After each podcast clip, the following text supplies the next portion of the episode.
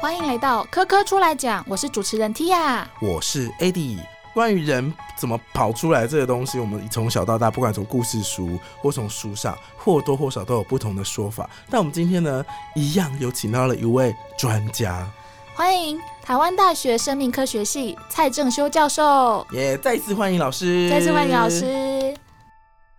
今天欢迎到的嘉宾呢，在上一集也有出场，就是我们国立台湾大学生命科学学系的蔡正修教授。那老师在上一集其实聊了很多关于古生物方面，算是对我们两位主持人都很冲击的新知，不管是鸟类啊、恐龙，甚至是关于台湾在地，就有很多对于古生物来说算是一个研究方面很重要的宝库啊。那今天呢，我们就把焦点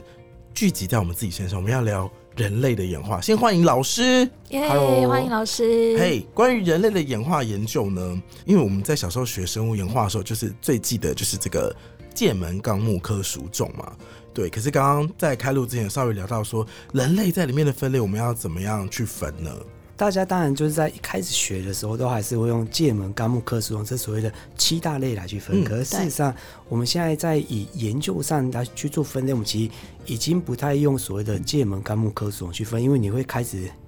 意识到这个棋已经没有办法去代表出它的在演化上的一个状况，是分不完的意思。举例来说，对的，就像大家一直，就我们上礼拜刚讲完的鸟类跟恐龙的关系，大家如果以这种界门纲目科属种，大家如果以纯粹分类来讲，大家可能会把鸟分成鸟纲，嗯，对不对？会分鸟纲嘛？那大家知道恐龙是分在哪里吗？它分在爬虫纲里面哦。对不对？对，所以所以你就会开始看到，嗯，恐龙它被分在爬虫纲底下，可是鸟明明是从恐龙过来，可是它却比恐龙更高一阶，对，在鸟纲底下。所以其演化的概念来讲，我们其实已经基本上不用这样的这种所谓的界门纲目科这种很制式化的方式，因为他们有办法呈现出整个演化的脉络。那那现在这样分类要怎么分？所以我们基本上就是会直接用类群的概念来去分，就是所谓的一个 clade 的一个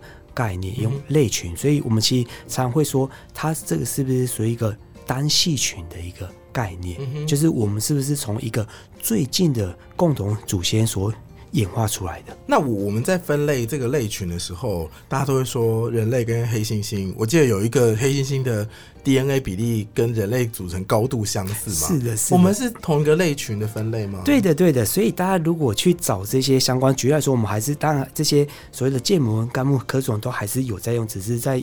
现实中我们知道这是有点问题。那举例来说，以黑猩猩来讲的话，我们知道我们其实在基因层级上。非常非常近，几几乎你可以说几乎是一模一样。对，所以你如果看，基本上我们可以在百分之九十九的左右的的相似度，这么这么高，所以我还记得是九十五，就是九十九，对，很像。就这，但就看你的从哪边看，然后那可是这个问题就变，所以你去看黑猩猩，它如果是在分类，它是被分在跟我们人类一样的人科里面。哦，是哦，是的，是的。所以他们不是猩猩，是人科。对，所以他们是被他们是属于在人科里面的。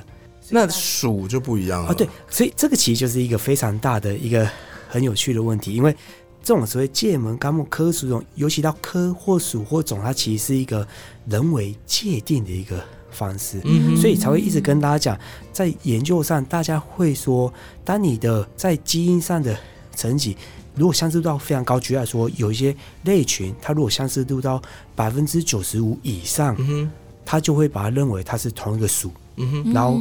不同种，嗯，可是刚刚讲人跟黑猩猩甚至更相近，嗯，你怎么会把它变成两个不同的属？可是事实上，不止你再把它分成不同属，从你直接可以看得到外观的形态上，我们确实就是非常不一样。对，所以大家就会觉得这很自然，我们就是该把它分成不同属。可是这就变成是，你又从形态上跟在基因层体上，为什么我们会差这么多？所以这样子，我没有办法透过我们最熟悉的剑门纲目科属种来去评断说演化，对，就不能从这样往回推嘛？以现在的科学研究，是的，是的，所以我都会跟大家讲，所以这背后其实有非常大的啊冲突点，演化跟分类是两个完全不一样的。然后更有趣的是，所以我都会跟大家讲，演化基本上就从达尔文他开始嘛，那以分类就所谓的林奈嘛，达尔文的在。做演化的概念，基本上就出来打你那一巴掌脸，说你错了。因为在整个的演化脉络，它是一个连续性的概念。对可是当我们在做分类的时候，你要把它分说这个界门、肛门孔或是这个种这种的时候，我们在做的时候就是不连续性的，我们把它给切断。嗯。可是事实上，我们知道在整个演化的脉络，它是切不断的。嗯嗯嗯嗯嗯，对，因为它是一代一代，每一代都有不同的。所以我都会跟大家讲说，举例来说，大家知道自己可能三代前的祖先，对。可是你知道你三十代、不知道。三百代、太难了，三千代、三万代嗯。之前的，可是这就会变成是，我们知道我们一定要有三万代、嗯三十万代、嗯，三百万代前代的祖先，嗯因为你不是突然间蹦出来的。嗯那以演化的脉络来讲，我们知道我们就是会有这样的一个状况，所以在现实的状况，我们就是无法去切断。举例来说，大家知道我们是所谓的智人，对就是我们叫 Homo sapiens 智人。那嗯以现在最新的研究，最古老的智人的化石，我随便猜一个年代吗，当然当然当然，请请请，呃，三万年，我觉得应该是百万年层级的，应该是哦，刚好大概介在你们两位哦猜的中间，所以我我们两个中间差了 所以对对对，所以九十七万年呢，所以，所以我们现在所知道的最古老的，我们会说它是智人。智人的化石，大概在三十万年前。哦。那可是概念就会变成是，当我们说它是在三十万年前的时候，那你会说这三十万年前的智人，就在说他四十万年前这个时候的祖先，或是甚至这个三十万年前更前面几代，你就说他不是智人吗？对，这个很特别。对，所以在分类上，我们就会说，对他不是智人。可是，在演化上，演化生物学，你你明明知道他就是你直接的祖先，对，可你却说他跟你是不同种，这其实就是很荒谬的概念，嗯所以我才会跟他说，演化生物学基本上就是出来打分类学一巴掌。你虽然分类学很重要，我们现在是需要还是需要归类归档啊，对对对，需要需要用它，不然我们就没有办法沟通说这是什么东西，这是什么东西。在成演化的脉络，我们知道它就是不可分割的。嗯，那如果从演化的观点来讲，人类跟黑猩猩它要怎么去分辨呢？对对对，所以基本上就是像跟刚才讲，我们如果要从这三十万年前更早的这些祖先，我们要去分的时候，我们在做这些，我们就会给一些很主观的差异。举例来说，你们觉得身为智人最大的特征是什么？最大特征，我文我觉得吗？语言文字，语言文字。嗯，可是当我们看到三十几万年前的这个没有语言文字吗？你看不到语言文字，会用工具，会用工具，嗯，可是猩猩也会用工具啊，对的，会呃只会站着，其他生物也会站着。脑容量吗？对的，哦对的，对，所以它其实是一个非常重要，我们去判断。所以我们把我们是叫智人，我们觉得我们脑量大。脑袋好大，，对对对，所以其实举例来说，我们这样去看的时候，我们会说，哦，四十万年前，这个我们虽然如果可以判断它就是它直接的祖先，可是它的脑量更小，我们就会说它还不足够称，我们要把它称为智人这个物种，嗯哼，所以才会说这是一个很主观的去切的。哦，上礼拜在讲鸟类跟恐龙的时候，当你要去划分，从我们要什么时候开始叫这个物种，它虽然也是恐龙，可是我们要决定要给它一个新的名称，我们要把它叫做鸟类。嗯，所以嗯概念是一样，它其实是一个不可分割的。可是我们主观，我们在我们做沟通的上，我们需要给它一个新的名称，嗯所以我们就要说，哦，我要从这边切一个点。我们从这边就要决定它叫鸟类，或从这边切一个点，从这边我们就要叫智人。嗯哼，所以在分类上，它其实是一个很主观的架构，所以才会有不同的研究人员说：“哦，不对不对，我觉得这应该是要把它分成是同一物种，然后把这个分成不同物种之类。我们我们现在已经到演化跟分类其实是有一些冲突。对的，对的。老师可不可以跟我们说明一下关于智人，就是我们身为现在人再往回推以前的研究上面有什么变化吗？真的是脑容量越来越大吗？对的，对的，所以确实是我们可以看到这样子在脑容量一个嗯蛮大的差异。所以就像跟刚刚讲，才会说，确实我们从这样要去区分的时候，在脑容量确实就是一个蛮主要的一个形态上的特征，而且我们嗯找到这些，只要有找到有一部分的头的化石，我们大概就可以去重建出它的脑容量大概有多大。哦，那当然，这就会牵扯到举例来说，当我们要走到三十几万年前、四十几万年前，大家另外一个非常很熟悉的，就是另外一种人，尼安德塔人，对的，嗯有尼安德兰，大家可能有听到这个跟人类相关的研究工作。去年有一个非常大的新闻，我不知道是什么？大家有没有注意到？大家可能一定有听到这个新闻，可是可能不是很知道，因为去年的所谓的诺贝尔的生理医学奖，就是颁发给一个做古人类的研究人员。是哦，然后他做的就是这些跟古人类的相关的化石，古人类是包含尼安德塔人？是的，，是的，所以他的研究成果一部分非常重要的发现很有趣它可以做到一些，就像我们上礼拜也有提到，我们可以在有一些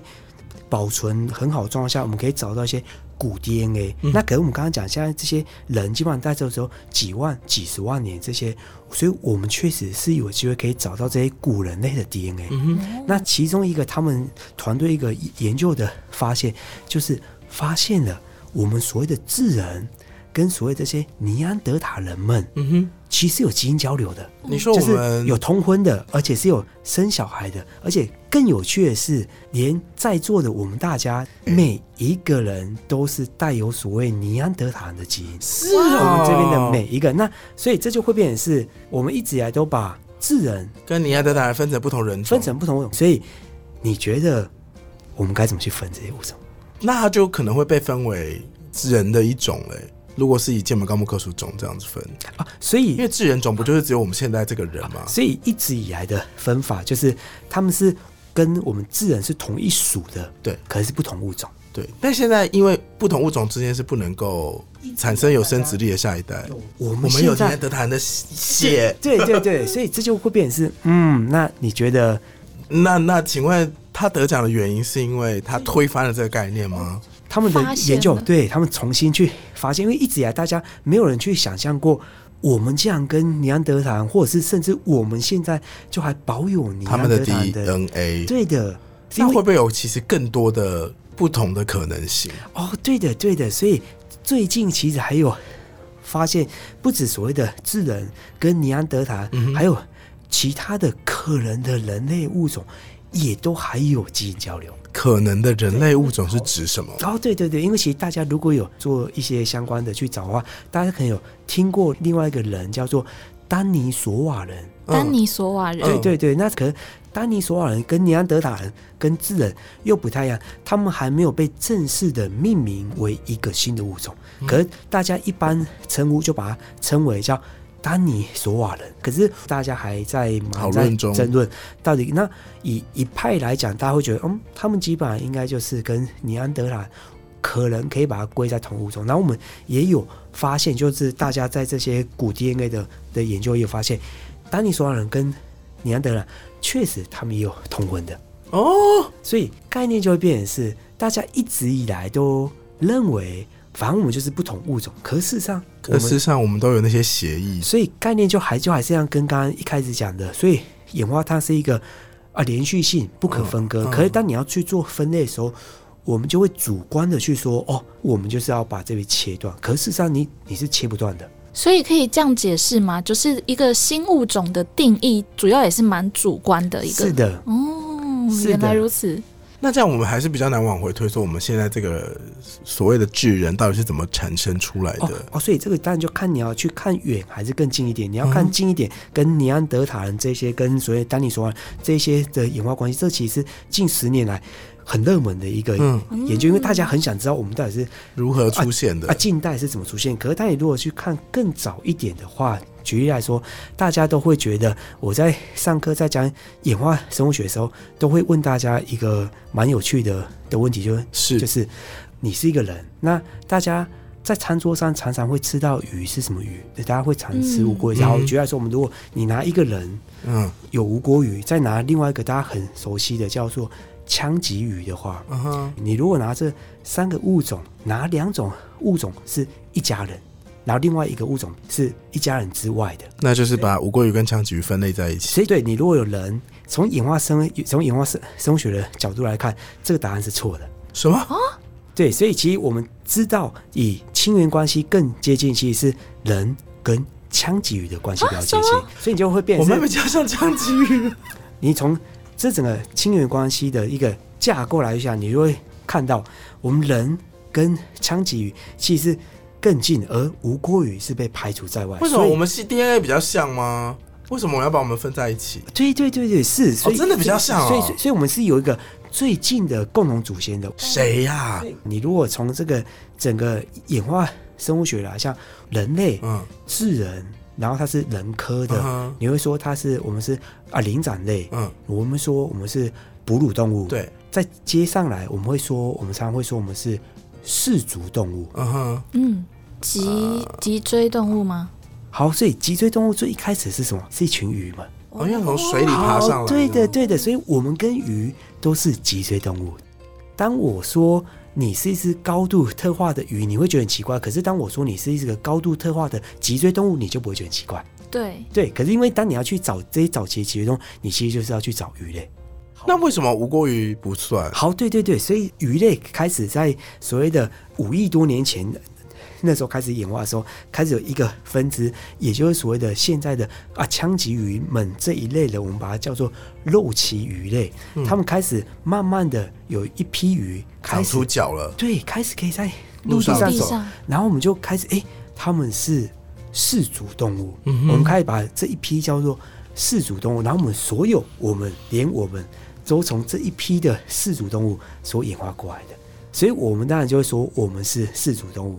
然后我们也是早期的那些脊椎动物，肉鳍鱼类有点像是，呃，现在是说北漂嘛，但是它是陆漂的啊，鱼类是，，它是所以它是从从水里再到陆地，然后从陆地变成四足动物之后，四足动物然后开始就分不一样去分家了。那吴郭鱼的里面那根就是从头贯穿到尾的骨头就不是脊椎骨哦了，，他们也是脊椎骨，所以他们也是脊椎动物啊，只是他们没有从像是他们没有从水里走上岸。都，对的，对的那如果说今天刚刚说三个嘛，无过于、人跟枪击鱼啊，，对的那如果我今天多一个黑猩猩，啊，对。我们也会被归在一起吗？好，所以如果你再多一个的话，我们就会变成我们跟黑猩猩更近一点，然后接下来就是跟枪击鱼啊。哦那吴郭鱼还是被排除在对外。对对对对，我从来没有想过这件事。对对，所以大家都会觉得好像被颠覆一样，可是事实上，从演化生物学，它其实就是一张一个演化的一个脉状况。那我可不可以说我身上还有以前在水里面的痕迹？是的，是的，所以举例？我手上的蹼有吗？所以你如果当你去看你的小孩在你的妈妈的呃还在超音波照的时候，怀胎的时候，嘿，对我们如果去看他一路生长的时候，我们其实就会看到还带有所谓的鱼类的特征。是什么？大家要，软囊吗？软嗯，脐带。所以这可以单留给大家去做一下功课，去找看，去探索一下啊自己远古的时候是怎么样。所以概念大家会觉得听到这边都觉得很不可思议，可是事实上，大家如果去想所有的生命起源的时候，当然小学生大家都会说哦，呃，从小学生就会被教整个的生命起源大概在三十几亿年前那时候开始起源。我们其实是可以再更往回推的，嗯，就是我们人类不只可以推到鱼类的这个脊椎动物，还可以推到非脊椎动物，嗯哼当然可以再往更前推。嗯，老师，我想请问一下，因为目前这样子一个演化的一个观点来看，我们基本上是用基因，然后一步一步往前推。但是有没有可能刚好两只刚好演化出来基因刚好是一样的？哦，对对对，所以我们现在讲不只是有基因，还有化石来去看的。嗯对对，我们现在其实不只是谈基因的部分，刚刚从一开始人跟黑猩猩从基因的角度来讲，我们刚才讲啊肉鳍鱼类这些其实有化石证据在支持的。哦，对对对，然后这这些我们从基因的啊角度来讲，我们可以去从基因的差异，我们可以去回推啊分家的时间点在哪里，然后我们也可以在确切的年代，举例啊来说，我们可以去找到在泥盆纪，嗯哼再找到三亿多年前，找到那时候开始走上路的物种，所以不止在基因的层级，在化石证据，我们其实也有找到这些相关的证据，去支持人类是从啊肉鳍鱼类开始上了路，然后再一路分支成所谓的我们人类这一支。所以大家一听到都会有点震撼，我觉得不太能接受，会比我们上礼拜讲鸟类就是恐龙这样的演化更震撼，因为大家会觉得我们在谈论我们自己的那个啊，因为形态差的更多了。对对，对，因为大家会觉得，可是事实上这就是在演化上你会觉得不是很能理解跟想象，可是当你真的去看这整个脉络的话，而且去哦，就像跟刚刚讲，是真的都有化石记录，所以其实全世界的古生物学家其实有一批人不是有在找恐龙，当然有很多人是在找恐龙的化石，可是也有很大一批人在找这整个脊椎动物的演化的脉络。嗯，大家想知道我们是光从脊椎动物从鱼类这边我们是如何所演化过来，所以这是全世界其实有另外一批的非常多的算是一个共识吗？或者呃共识，它基本上就是很清楚从所有的证据有化石的。记录，然后这些也陆陆续续不断地被发表在国际间啊 Nature 或 Science 的研究文章，一直陆陆续续都是有的。所以，我们如果人类追溯到鱼类，这中间的演化过程，目前已经有比较完整的研究吗？就是我们知道，我们这中间到底经过了哪些过程？是是是，所以我们刚刚讲，所以开始其实我们可以推到五亿多年前。哦，所以大家听到五亿多年前，大家？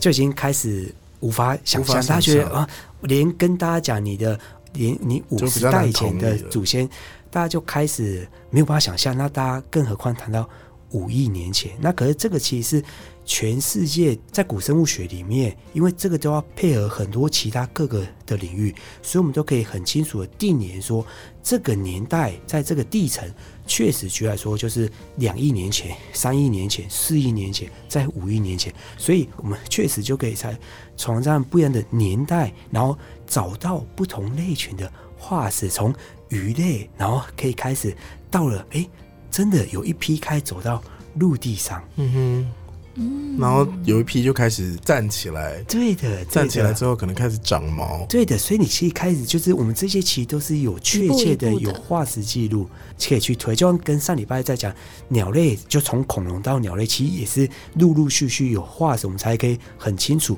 去说这样的一个演化的故事。嗯那可是因为就是这样的一个演化故事，它才会其实很重要，因为就会变成是，当它不断的在演化的时候，我们到了现在是继续存活下来，可是在这个过程有很多是不见的物种。举例来说，就像上礼拜我们没有特别讲到，当大家还不知道鸟类就是恐龙的时候，大家觉得呃这些恐龙们就在六千多万年前都灭绝就都不见灭。绝然后换鸟出来，当我们可以说鸟类就是恐龙的时候，是大问题就变成是为什么鸟类身为恐龙，它们却不会灭绝？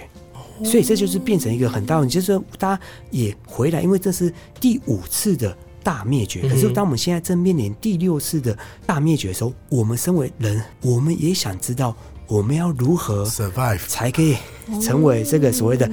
survival。嗯哼，所以这个概念从古生物学的研究，大家会觉得除了从鸟类是恐龙这个好像很新奇一样，可是它其实带给我们的思维是一个保育古生物学思维。我们其实就很想知道，为什么鸟类身为恐龙，它却可以躲过第五次？那我们人类，我们也想躲过第六次对灭绝大灭绝，所以我们就需要透过这些古生物的一个演演化脉络脉络，知道为什么是你们这一批会不见，为什么是你们这一批可以存活下来。哦，所以这些就很重要，所以我们现在才要不断的去找这些更多化石，去知道不一样的地区它的生存环境、它生物多样性的组成都不一样，所以它的啊灭绝跟存活状况就会不一样。所以你可以想象，就在台湾，我们如果接下来要去面对台湾第六次的大灭绝，我们人类该怎么在台湾存活？它就会跟在啊美国跟中国大陆这么大块的陆地的存活方式会不一样。嗯因为我们的在这个岛跟这个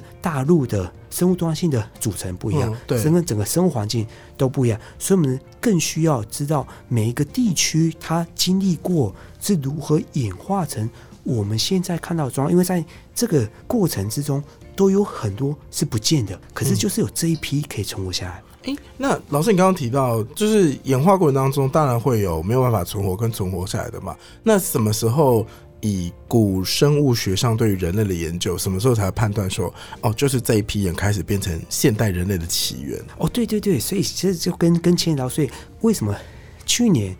那个研究人他可以得到啊诺贝尔奖，因为就完完全全颠覆了我们的想象，因为大家会那原本的想象是什么？因为大家会觉得人跟尼安德兰或跟其他早期人没就是直接反正就不一样，然后我们就所谓智人，我们就是有更高一等，所以我们才可以很顺利的给存活下来。嗯可事实上根本就不是这样，因为我们其实就是有通婚的，嗯哼，我们是有基因交流，所以嗯换句话说，我们没有打败没有打败他们。我们其实这边根本就融合了。对对，我们其实根本就是一起的，嗯所以其实这如果去讨论跟去想，我们为什么可以走到现在，你的角度又会完完全不一样。嗯哼，所以你等于不断的认知我们是如何一路走来现在。所以做这些古生物学的研究，它其实非常非常重要，尤其大家都会一直。觉得我们在看的都是已经挂掉的生物，可就是我们去看到这些挂掉的生物，我们才能知道为什么是他们挂掉，为什么是这一批可以继续存活到我们现在的生物多样性。那我们就是因为我就是要想要去知道这样的一个差异，为什么他们不见，为什么这样存活，我们才应用到我们现在正面临的第六次的大灭绝。嗯哼。老师刚刚提到那个诺贝尔奖出来的这个知识之前啊，我以前依稀记得说，人类可能起源于非洲啊，或是人类就是有跟古代的智人有跟尼安德塔人有对战啊，然后可能就是消灭他们，因为我们比较聪明什么什么之类。我甚至知道有一本日本漫画专门在画这件事情，它那剧情就是就日本的高中生很流行穿越嘛穿越回去那个时代，然后他就帮助了当地的一群智人对抗野蛮的尼安德塔人。漫画里面的设定是这样，然后他就说他这个造成就是蝴蝶效应，然后以后的智人就打败了尼安德塔。可是刚刚老师的概念又完全就是颠覆了，算是我以前的知识点。嗯嗯嗯，是，所以其实就是不管是所谓智人跟尼安德人之外，就像你刚刚有提到，是我们现在其实是很清楚知道，所以这些所有现代的智人们，其实确实就从非洲这边过来。那其实这就会很牵扯到一个蛮有趣的的问题，就是因为大家喜欢去分人。举例来说，大家喜欢说你是台湾人，你是中国人，你是美国人，是日本人，所以现实状况就是这样的分是不存在的。哦，就是这个，所以这个其实是蛮政治性的的问题，因为这样在还是很主观的问题。它就变成是取决于你拿哪个的护照，你就是哪里人嘛。哦，所以其实嗯这个所谓的哪里的人，哪里人是它是一个不存在的共同体。所以举例来说，在当我在国外的时候，我都基本上都不会讲我是台湾人，所以我都会说我是从台湾来的。哦，I'm from Taiwan。概念是不一样的，因为其实嗯所谓的台湾人这个概念是不存在的。哦，因为哦对，因为以演化的对观点来说，我们是一步一步的，对对对对，所以所以所以你如果要再去推再推，就像刚刚讲，你会去想你三十代、三百代、三千代你就会去找到你在非洲的祖先。嗯所以你当然也可以说你是非洲人。哦，我们看到的是三代，老师看到可能已经是三千代、三古万代生物学前了。家的时间感。对，所以这个概念就是你去分这什么人什么人，他其实在生物学上某种程度是没有什么太大意义。那因为这刚好我自己也有这样的一个状况，就是因为我太太是从啊日本过来的，嗯所以那那这样子，所谓大家如果要这样讲，我是台湾人，我太太是日本人，那我小孩该怎么办？这概念就是它本来就是不存在的，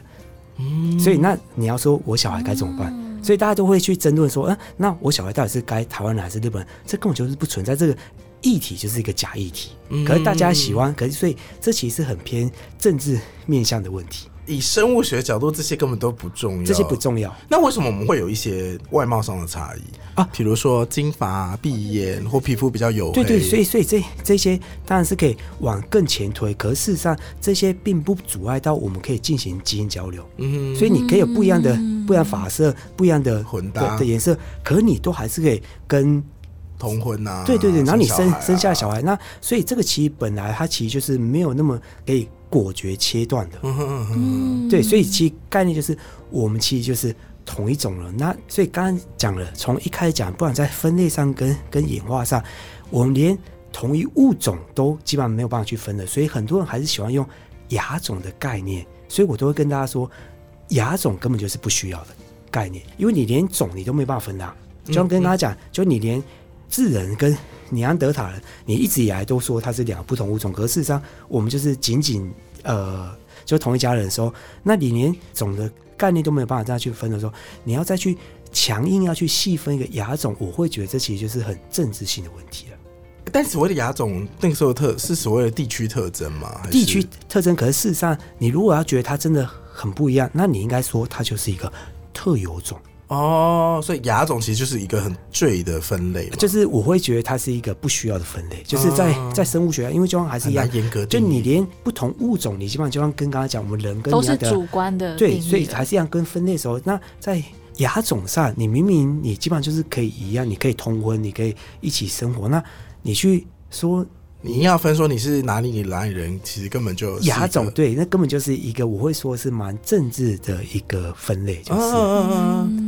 好，我觉得我们每次科出来讲的来宾都很颠覆，没错那心智都让我好快乐。所以如果你是对这些很有兴趣的话，不要忘了听科出来讲，还要来科教馆。那最后最后呢，我私心要想请问一下一个问题，就是刚刚最前面的时候，老师有举例说我们跟枪鲫鱼的分类很像嘛？对，可是我记得就是鱼爬上陆地之后，这个说法我有听过。然后可能有一些生物就是会站起来或什么，有一些会爬回水里，然后就演化成像是我们说的鲸豚。那如果我们跟鲸豚一起比的话，我们是不是亲属关系其实也很近啊？呃，所以就是看你要从哪边开始比，所以基本上就是以啊鲸鱼们，它们也是属于在哺乳动物里面，嗯所以我们当然就是同属在哺乳动物里面，所以我们当然、你要说近，当然也是还蛮近。所以举例来说，你如果要拿人跟一只鲸鱼跟啊枪旗鱼跟五锅鱼的话，嗯。就变人跟鲸鱼，然后接下来再把枪旗鱼拉过来，然后接下来是五锅鱼。哦，是的，然后换个概念来讲，所以大家常会搞混，就是刚刚讲鲸鱼，大家会觉得它是哺乳动物，然后就有些人会说金鱼就是鱼嘛，嗯。所以很多人就会说不对不对，金鱼是哺乳动物，可是事实上刚刚讲了。鲸鱼也是鱼哦，因为人类也是鱼，哦所以鲸鱼当然也是再一次哦鱼。高度特化的哇，鱼类。现在是。鱼的世界，对对对所以这对对大家都是鱼。是的，是的，所以我们当然是高度特化。可是我们当然就你你不会直接讲鲸鱼是鱼类，你希望就会讲它更后面的这个分类。更分类。精确。对对对，可是事实上，它其实也是一种高度特化的鱼类，只是它经历了从走山路嗯再回来海里，所以这这在在演化上，当你这样子架构，你会发现这个世界的演变其实很有趣，非常有趣非常有趣。嗯它是一个完全不一样的观点呢。对，难怪地球上有那么多水。是的，是的。好，非常感谢今天您蔡振雄老师到现场，再次为我们讲解这么多新知。所以刚刚有提到，我们人类之所以跟猩猩啊、跟其他物种不一样，主要是因为我们的脑容量其实是比较大的。那希望大家动动脑，在大家来参观科教馆的展览的时候呢，其实别忘了可以去三楼的 Tinkering 敲敲打打工作坊，动动脑呢，也动动你的手，可以发挥创意呢，来创作一些风管的风行器啦，或者是涂鸦机，甚至呢，用自己的一些工具跟材料来打造一座自己心目中的城市哦。蒂亚，这是要事先报名的吗？这个不用，这个现场就可以报名。好，所以大家有空去科教馆都欢迎到三楼的 Tinkling 敲敲打打工作坊来看看。那再次感谢今天老师到现场为我们讲这么多有趣的古生物知识。科科出来讲，我们下集再见喽，大家拜拜。大家拜拜。好，拜拜。